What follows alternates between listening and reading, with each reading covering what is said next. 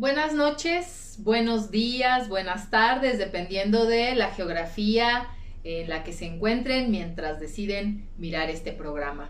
Este es La Comuna, un programa de reflexión, de compartición, de formación política y bueno, les damos la más cordial bienvenida, agradecemos que nos acompañen. Hoy queremos dedicar este programa a eh, siete años de los hechos acontecidos en Iguala con la desaparición de 43 estudiantes de la normal rural eh, Raúl Isidro Burgos de Ayotzinapa Guerrero eh, y el asesinato de tres estudiantes más.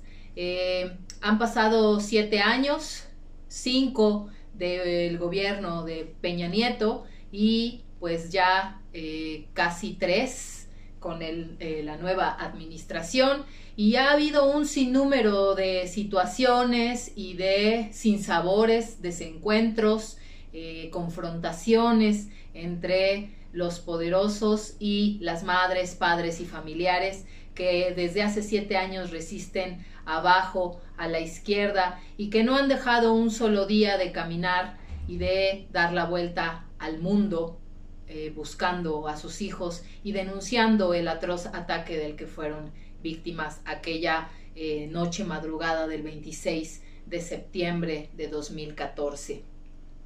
Eh, para nosotros, nosotras, nosotres es importante no solo solidarizarnos con estas familias, con estas madres, con estos padres, sino también hacer eco de la voz que exige verdad y justicia, también hacer eco en las calles, también acompañar y también solidarizarnos de todas las formas posibles y sobre todo mantenernos informados y reflexionar hoy a siete años qué es lo que ha impedido que las madres y padres tengan acceso a verdad y justicia. Es por eso que eh, desde la red universitaria anticapitalista hemos eh, preparado esta conversación con el compañero Vidulfo Rosales, eh, abogado y compañero de estas familias durante este proceso, este largo de caminar en busca de verdad y justicia.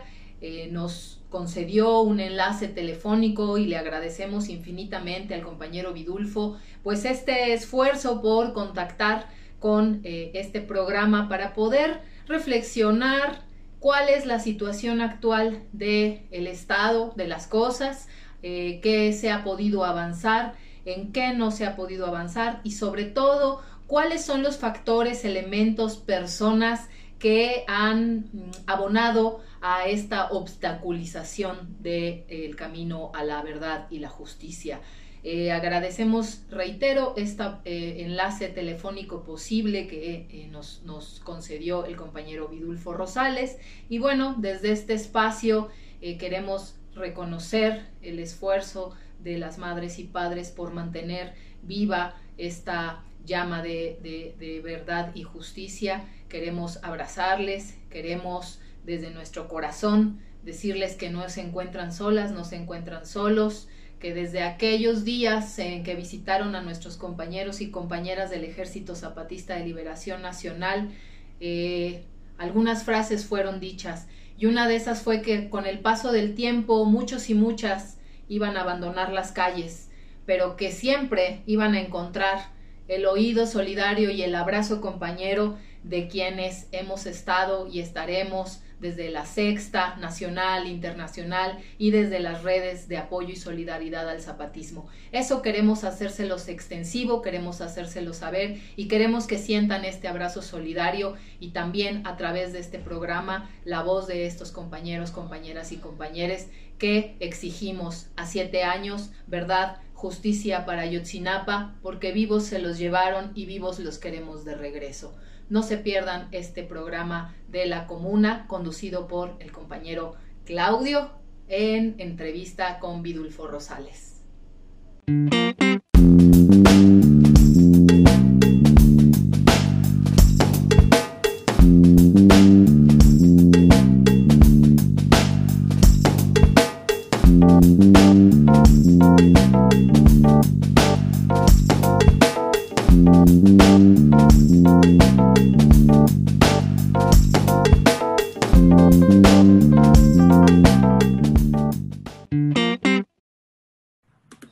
Bienvenidas, bienvenides, bienvenidos a esta nueva edición de Comuna MX. Este, tenemos el agrado hoy de eh, darle la bienvenida a nuestro muy querido Vidulfo Rosales, eh, abogado de madres y padres de los 43 eh, de Ayotzinapa. Em, le damos la más cálida bienvenida a, a nuestro compañero Vidulfo. Em, Vidulfo, ¿cómo está? Compañero, buenas tardes, gracias por invitarnos. Gracias por estar aquí, compañero. Este, pues, eh, compañero eh, Vidulfo, em, eh, son siete años ya de la, de la desaparición de nuestros 43 compañeros, siete años muy difíciles para las madres y padres, em, en los que ha pasado de todo, pandemia, ¿no? Eh, y, tantas, tantas situaciones eh, pues muy difíciles. Eh, y, han surgido pues distintas cronologías que explican la mayor mm, cantidad de veces mal el caso y que buscan malinformar.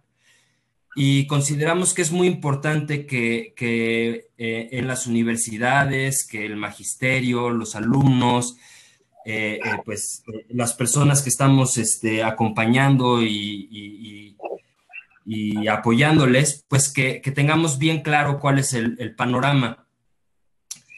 El pasado 2 de octubre, madres y padres de, de los 43 publican un comunicado en el que externan pues su enojo por la publicación de información muy sensible de la investigación eh, que puede comprometer el éxito, eh, el éxito de la información.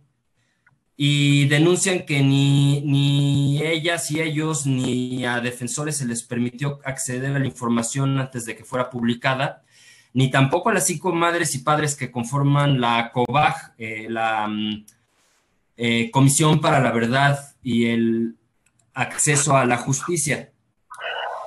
Entonces, compañero Vidulfo, a estos, en estos siete años, este, nos gustaría preguntarles eh, en dónde se encuentra la investigación ahorita. Eh, ¿cómo, definen ustedes este momento en el que están? Sí, miren compañeros, eh, ahorita el balance que nosotros hacemos es que tuvimos una investigación que durante cinco años se intentó cerrar entonces toda la lucha de, los, de las madres y padres de familia se orientó a mantener abierta esta investigación.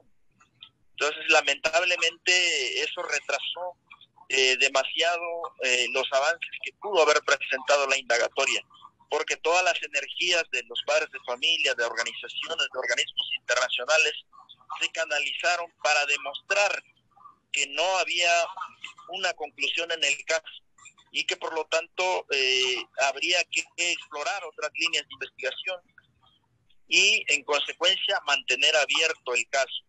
Eh, eso, digamos, nos llevó cinco, los cinco años completos. Y ya con este gobierno, bueno, se pretendió redireccionar la investigación, darle otro brío, eh, pues hubo mayor voluntad política. Sin embargo, el caso ha presentado baches, ha presentado estancamientos y ahorita básicamente eh, pues se tienen 89 detenidos, hay orden de aprehensión contra Tomás Cerón de Lucio, se detuvo al capitán Martínez Crespo, este y eh, se identificó a dos estudiantes. Se encontraron restos en el basurero de Cocula, digo, en el, en el, este, la barranca de la carnicería, 900 restos encontrados ahí, y de estos 900 restos encontrados pues, hubo dos identificaciones. Entonces, son los avances que ahora se están presentando, los cuales nosotros pues somos claros también en poder reconocer, porque pues luego el gobierno eh, actual le irrita mucho decir que pues es igual que antes, ¿no? Entonces eh, sí queremos reconocer nosotros esta parte de, de que ha habido eh, mayor apertura, de que ha habido voluntad política, de que hay estos avances, Pero también eh, lo que sí queremos externar es que falta mucho por dilucidar. Ahorita tú al, al inicio decías, pues hay muchas cronologías, efectivamente, ¿verdad? Hay, muchas eh, hipótesis de lo que pudo haber ocurrido con los estudiantes. Eh, igual el gobierno ahora tiene una, ¿verdad? Que establece que los estudiantes pues fueron eh, divididos en varios grupos, llevados a, a, distintos lugares, asesinados y sus restos arrojados a varias partes. Pues eso es lo que se tiene ahora, pero no está consolidado, ¿verdad, compañeras, compañeros? Es una información con el grado de hipótesis todavía, hay falta mucho por corroborar, eh, falta mucho por dilucidar, y es lo que se ha estado exigiendo a las autoridades. Y en este transitar difícil para dilucidar lo que, lo que ocurrió el día 26 y 27 de septiembre, hay dos instituciones en el, en el gobierno federal que vemos que caminan a pasos lentos y que están poniendo obstáculos en la investigación. Y estos son justamente la Fiscalía General de la República y eh, eh, la Secretaría de la Defensa Nacional. ¿verdad? La primera, pues está eh, involucrados sus miembros en toda la manipulación que sufrió la investigación y una manipulación que fue deliberada para poder pues ocultar eh, el conocimiento de la verdad. Entonces ahí Tomás Herón de Lucio fue un artífice principal de este manoseo de la investigación, de esta manipulación, de la este, práctica de la tortura para que los detenidos confesaran la verdad histórica, este, la manipulación de, un conjunto de evidencias, eh, la escena del crimen también se manipuló, eh, en fin, se cometieron una serie de irregularidades con el fin deliberado de ocultar la verdad. Y de parte del ejército mexicano, pues hay muchas eh, este, evidencias, muchas pruebas concretas y objetivas que lo ubican en el lugar, este, en varios escenarios eh, donde se estaba agrediendo a los estudiantes y también se ha, y, eh, se ha logrado establecer que ellos estuvieron dando seguimiento de manera física a los estudiantes a través de este, órganos de a través de personas de inteligencia y a través del C4 los estuvieron monitoreando.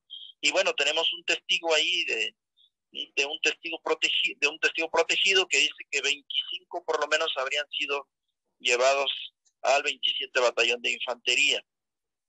Y eh, este, también recientemente, que era de lo que ahorita tú me preguntabas, este escándalo que se ha suscitado respecto de un documento, se supone que hay una llamada de un eh, del director de seguridad pública de Iguala con un este, integrante de Guerreros Unidos, el que operaba la plaza en Iguala, eh, en el que está, se están comunicando el día 26 en la noche eh, del 26 de septiembre y hablan de que los estudiantes van a ser llevados a un lugar este, determinado eh, y se habla de que van a ser ultimados en ese lugar.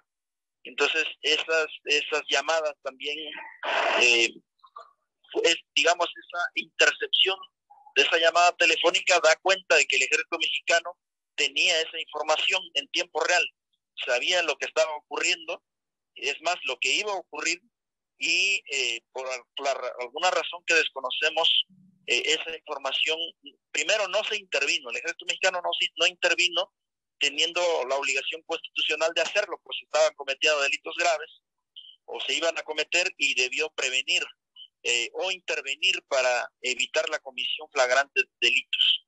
Eh, el segundo término, pues debió de dar a conocer esa información a las autoridades en caso de que ellos eh, dijeran pues que tenían algún impedimento legal para intervenir, debieron dar a conocer esa información, no se hizo. Y ya en este gobierno, desde el 2018, tenía la obligación legal el ejército mexicano de poner a disposición de las autoridades esta información y pues no se puso. Entonces, digamos, estas son, eh, allí se está evidenciando estos obstáculos que está poniendo esta institución eh, para la realización de la investigación y pues muchos padres hasta refieren pues que probablemente hay una participación pues eh, en grado de omisión de, miembros de esta institución. Eh, Mm, pues este, un panorama eh, preocupante, compañero eh, Vidulfo, porque pues entendemos que no, no es la primera vez que información sensible sale, digamos, a la luz sin, sin el consentimiento y, sin el marco legal. Em, y, pues eso puede obstaculizar, como, como entendemos que pasó antes en, enero, si no me equivoco, con, la, con, un testigo. Eh, Juan, Juan de Guerreros Unidos. Entonces, este, pues preocupante esta, digamos, eh, em, que, que, se haga pública la información sin antes preguntar a la COBAG y, por supuesto a madres y padres en, su totalidad y a ustedes en su totalidad. Em, compañero, entonces, ¿qué sabemos de nuevo eh, sobre el papel del ejército y, su colusión con crimen organizado o, ¿qué, sabemos ahora que no sabíamos antes sobre el papel del ejército eh, en, los crímenes de Iguala? Pues digamos lo nuevo que se tiene es la, información que acaba de surgir, que creo que si hacemos un análisis es sumamente grave, ¿verdad? Eh, me refiero a esta eh, información, a esta eh, intercepción de las llamadas telefónicas. Primero, por lo siguiente, quiere decir que el ejército mexicano entonces tenía monitoreado a este grupo delictivo desde hacía tiempo, ¿no? Y que el ejército mexicano supo en tiempo real todo lo que estuvo ocurriendo esa noche en Iguala. Tenía conocimiento que iban a, atacar a los estudiantes, que el ataque contra ellos era inminente y este no se dio no se dio a conocer esa información, no se primero no se intervino y segundo no se dio a conocer esta información. Eso es sumamente grave. Entonces las preguntas, eh, una, una ronda de preguntas pues saltan a la vista, ¿no? Eh, primeramente, ¿por qué razones no se dio a conocer esa información? En realidad se estaba protegiendo a este grupo local de Iguala, eh, un grupo acotado al municipio de Iguala. Se le, se, le, se le protegió a toda costa, incluso con el riesgo de que el presidente fuera, eh, este, estuvieran tambaleándose la presidencia de la República entonces por las eh, eh, masivas movilizaciones que se estaban realizando por una eh, crisis de gobernabilidad que se estaba desatando en México a raíz de la desaparición y aún con estas circunstancias el ejército mexicano iba a respaldar solamente a un grupo delictivo con operas, con que operaban Iguala esa pregunta nos hacemos o había razones mucho mayor mucho más poderosas para eh, no poner a disposición de las autoridades esa información. A quién de alto de muy alto nivel se estaba protegiendo verdad para no poner a disposición esa información de las autoridades. Y por otro lado es el presidente de la república no sabía en ese entonces el secretario de Gobernación no tuvo conocimiento de esta, de esta llamada, eh, el gobernador del estado no tuvo conocimiento también de, esta intercepción eh, telefónica. O sea, todas esas preguntas hoy en día están en el aire y digamos es lo nuevo eh, que nosotros tenemos de participación de los elementos del ejército mexicano. Eh, compañero, y, entonces nos mencionaba también que hay eh, obstaculización por parte de la, de la Fiscalía y de otras instancias de, gobierno. ¿Qué, qué, qué, instancias son y, por qué en, este, en, el, en el gobierno actual? Pues hay muchas procuradurías, como la, como la este, eh, la de antisecuestros, como la de delincuencia organizada. Por ejemplo, ellos tienen, ellos tienen toda la información de cómo operaba Guerreros Unidos, de todos los vínculos que Guerreros Unidos tenía el trasiego de droga de, de Guerreros Unidos de Iguala a Chicago, cómo operaba eso. Eh, toda la estructura criminal de Guerreros Unidos, ellos la tienen. Y nunca se ha puesto esa también esa información a disposición de la Fiscalía Especial del caso de Sinapa. Eh, muchísimos muchas personas que pertenecen a Guerreros Unidos han, se han este, dado, eh, han evadido la acción de la justicia, otros más han sido ultimados, han sido asesinados, eh, en virtud de que estas instituciones han ocultado pues información, no han puesto a disposición de la, de la Fiscalía Especial toda esta información y eso se va convirtiendo pues en un obstáculo, que estos propios, de manera deliberada, estas instituciones no, no están colaborando y no están poniendo a disposición de la Fiscalía Especial del caso de Tlapa toda la información atinente a la estructura criminal de Guerreros Unidos quienes pudieron haber participado. Entonces, eso no se está avanzando, no se está haciendo. Y por otro lado, pues, eh, por ejemplo, también eh, las, las eh, áreas encargadas de ejecutar las órdenes de aprehensión no las están ejecutando. Tenemos 40 órdenes de aprehensión sin ejecutar. Este, tenemos, por ejemplo, la Dirección de Asuntos Internacionales. hay temas burocráticos muy sencillos como la, la traducción de documentos para mandarlos a Israel, pues no se están haciendo y por esa razón esta parte procesal de los trámites de extradición no están avanzando. ¿verdad?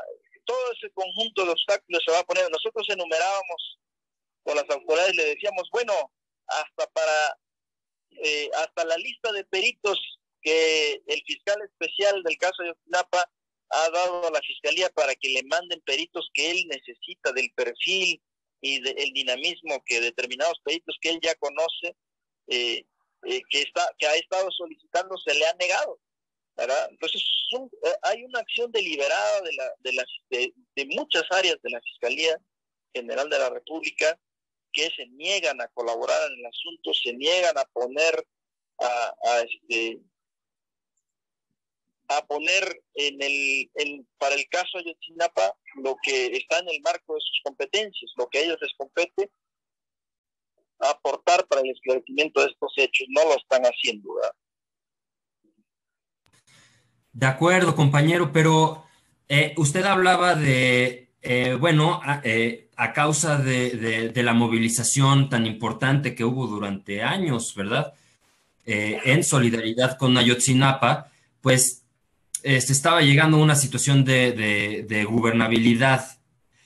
Pero hoy en día, en este gobierno, ¿qué, ¿qué intereses o qué razones puede haber que sean tan importantes como para que, por ejemplo, el Estado, desde el Estado, se difunda información, pues de esta manera, no sé si ilegal, pero ilegítima, sin avisar, sin consultar y que no se llegue a la verdad de una manera más eh, expedita, más pronta? Pero yo creo que en este gobierno hay dos problemas. Eh, uno es que por el paso del tiempo muchas pruebas se han diluido, muchas pruebas ya no ya no se tienen, este, muchos testigos han sido asesinados, en fin, todo material probatorio por el transcurso del tiempo eh, está destruido. Eh, y es más difícil entonces armar los hilos eh, y el rompecabezas para dilucidar el caso. Ah, por un lado. Y por otro lado, me parece que hay eh, acuerdos con el ejército mexicano. Eh, este, este gobierno tiene acuerdos con el ejército mexicano, acuerdos políticos de otra índole, y ahí pues, se, se camina lento en esa parte, ¿verdad? Se camina lento en la parte del, ejército mexicano, ahí este, muy poco si quiere abordar el tema, causa incomodidad, irrita cuando se pone el tema sobre la mesa y creo que hay una gran responsabilidad del ejército mexicano que se tiene que dilucidar, que se tiene que esclarecer si sí participó, no participó, a qué nivel participó, este, y creo que ahí nos estamos este, atorando.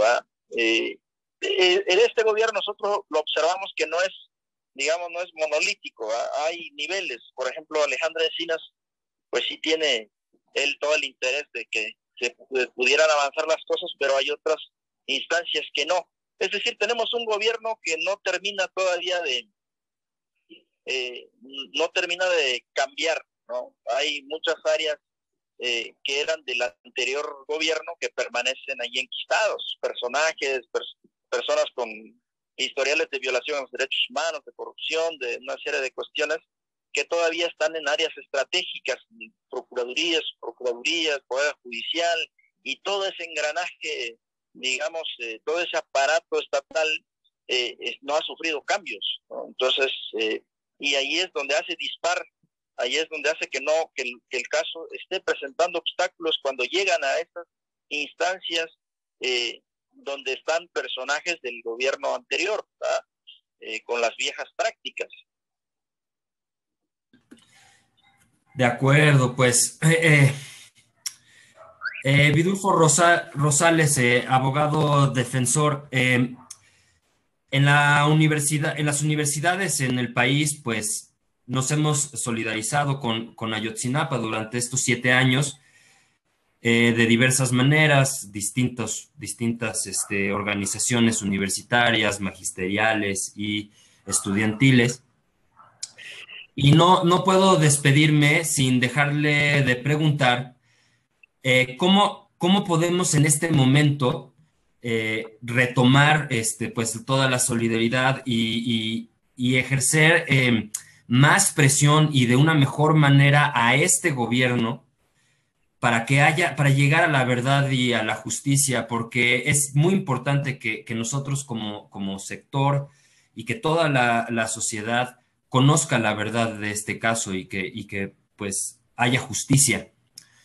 Eh, ¿cómo, ¿Cómo podemos hacer esto, compañero Vidulfo? ¿En qué, en qué deberíamos fijarnos específicamente para, para poder avanzar y acompañarles mejor?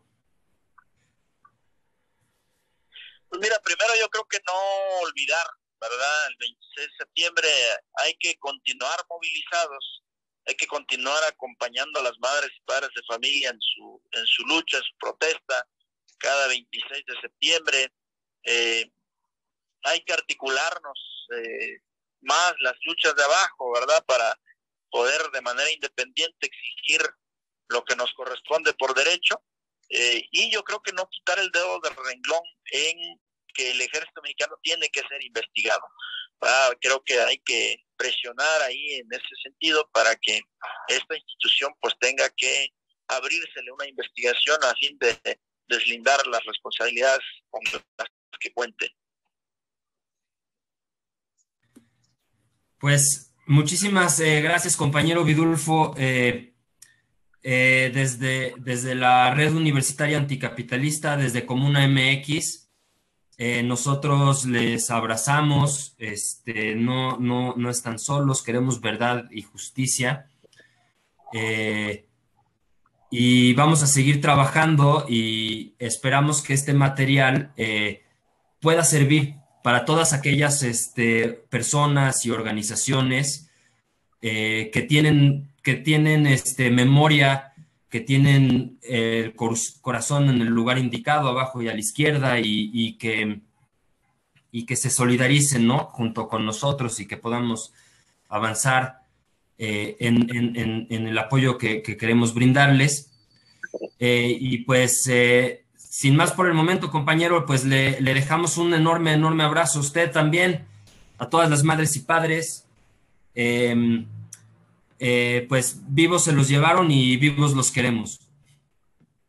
Gracias, compañeras, compañeros, eh, por invitarnos y por supuesto ahí estamos pendientes eh, de cómo avanza este asunto y pues solicitarles, pues sigan ustedes en, en, esta lucha, en el apoyo de, por la presentación comida de los 43 y por supuesto todas las luchas de abajo. Gracias, compañero. Muchas gracias a quienes nos han escuchado en, este, en esta edición de Comuna MX. No se pierdan nuestro siguiente programa. Hasta luego. Muchas gracias, compañero.